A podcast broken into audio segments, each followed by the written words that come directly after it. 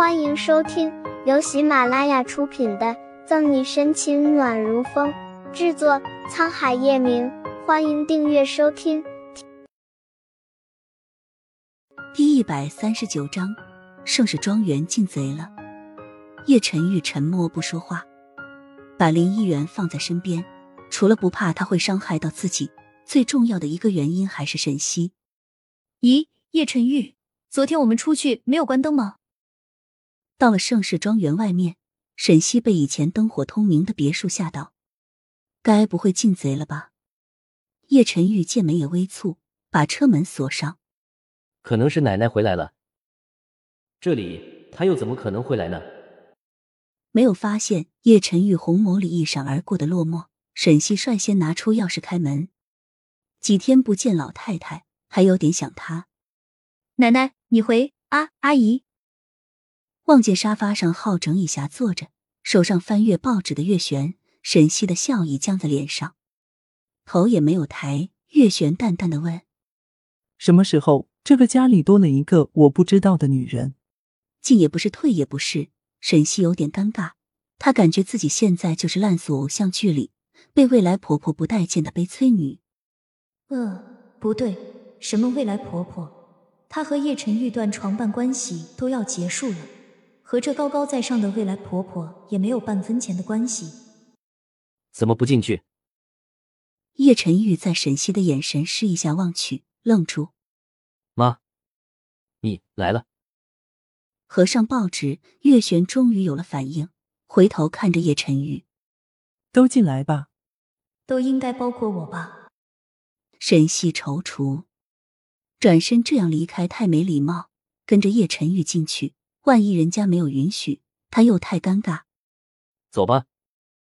还没有纠结出结果，叶晨玉就牵着沈西进去，五指相扣。叶晨玉不止一次牵过他，可这是当着他妈妈的时候，沈西心里居然有一丝丝不可言明的甜蜜。陈玉，如果你需要保姆，我会去家政公司给你物色一个好的。月璇把桌上沈西前天晚上吃的泡面袋丢进垃圾桶里。沈西脸红到脖子，月璇故意的动作，他又怎么能看不出来？前天晚上胃太疼，几天没有好好吃饭的沈西不敢直接吃药，便吃了一袋泡面。有了泡面垫底，沈西吃了药就睡觉。昨天早上还没来得及收拾，就被叶晨玉拉着出去，现在才回来。沈西不言语，这个时候他说的再多，也只是苍白无力的解释，听在月璇的耳朵里，更像是掩饰。而且像月璇这样位居高位久了的人，最不喜欢听见的就是事后无谓的解释。月璇暗讽沈西比他想象中的还要聪明，但那又如何？一个警察配不上他的儿子。不用了。叶晨宇径直拒绝，心慢慢变寒。这个时候你来，不只是要给我找个保姆吧？是他的嘲讽提醒了他。没有什么事，这个女人又怎么会打破自己的话来这里？月璇也不绕弯子，从包里拿出一份合同丢在桌上，精致的眉梢升起不悦。陈玉，左氏的这个项目对我们来说百利无一害，你为什么扣着不签字？捡起合同，慵懒的翻着。叶晨玉毫不在意的从中间刺啦一声撕碎，声音清冷：“百利无一害，没错，但他们的材料有问题。”后期建设势必会出现问题。他是一个商人，知道以利益为重，不过他也有他要坚持的底线和原则。说不出的奥妙，沈西竟被这一刻的叶晨玉帅到。